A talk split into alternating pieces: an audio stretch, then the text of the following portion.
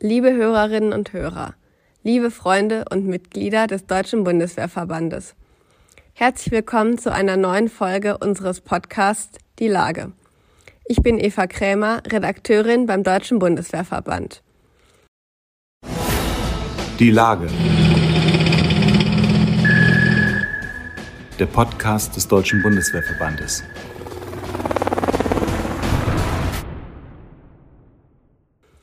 In dieser Folge spreche ich mit Thomas Soest.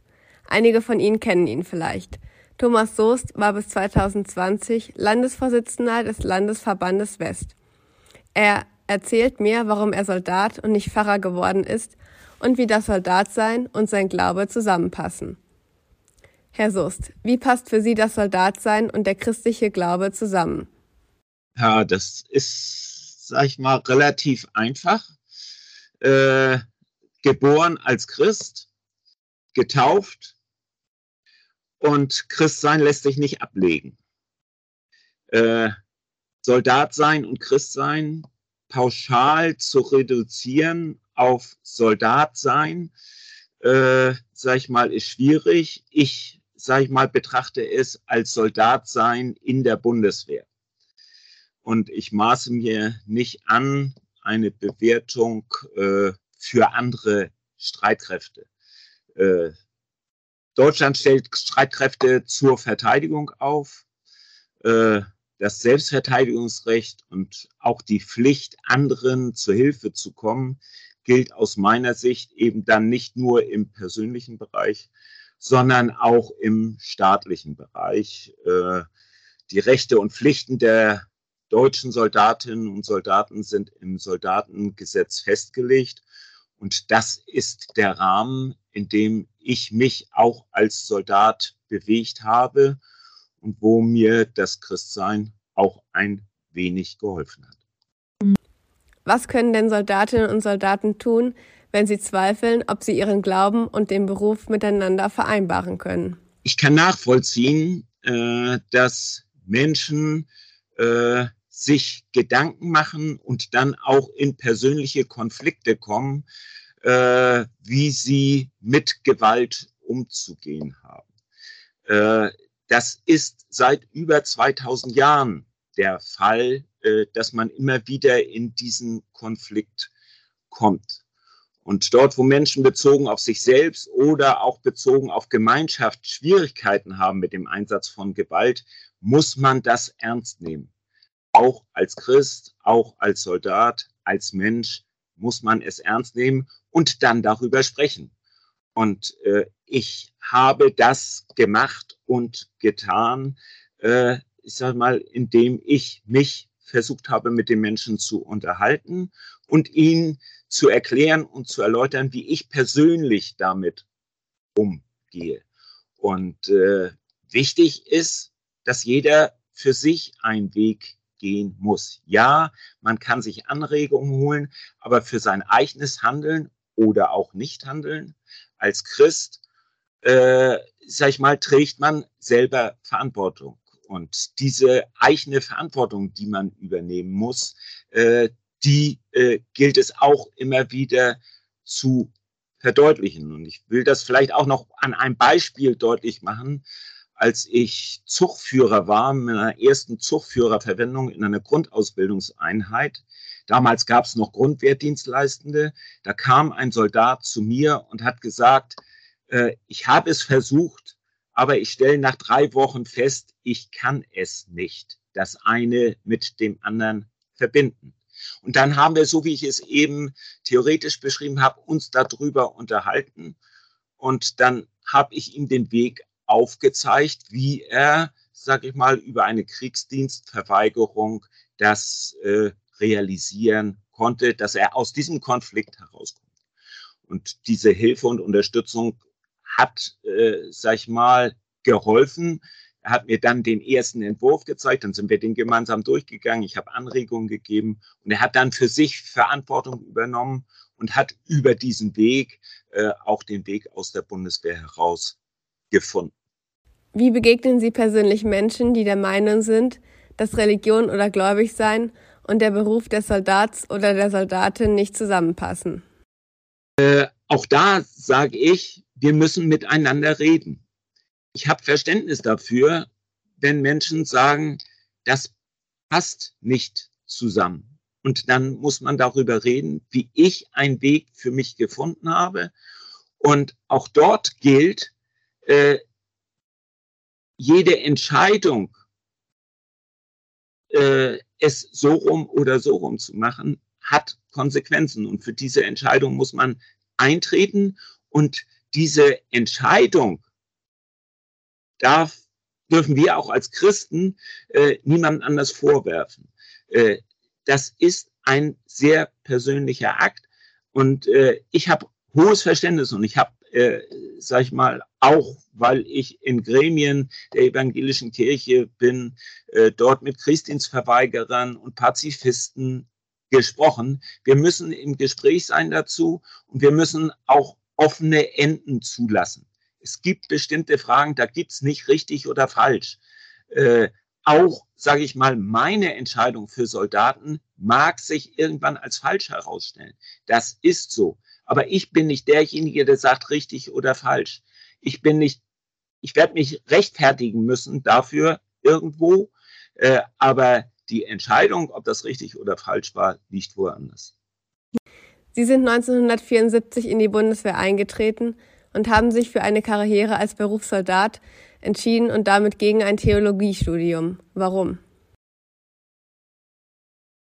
Ich bin ja Soldat auch durch bewusste Entscheidung geworden und habe auch auf dem Weg dahin den einen oder anderen enttäuscht. Denn ich bin als Jugendlicher in der jugendlichen evangelischen Arbeit groß geworden, habe dabei Kirche als Organisation erlebt und mich dann, als die Entscheidung anstand, wirst du Pastor, Diakon oder sowas, äh, sag ich mal, bewusst äh, dagegen entschieden, nach der Devise mein schönstes Hobby mache ich nicht zum Beruf. Und deshalb bin ich zur Bundeswehr gegangen und auch dort konnte mich, ich mich um Menschen kümmern. Das ist das, was für mich als Christ im Vordergrund steht, wo ich auch selber entscheiden kann, wie ich es machen kann.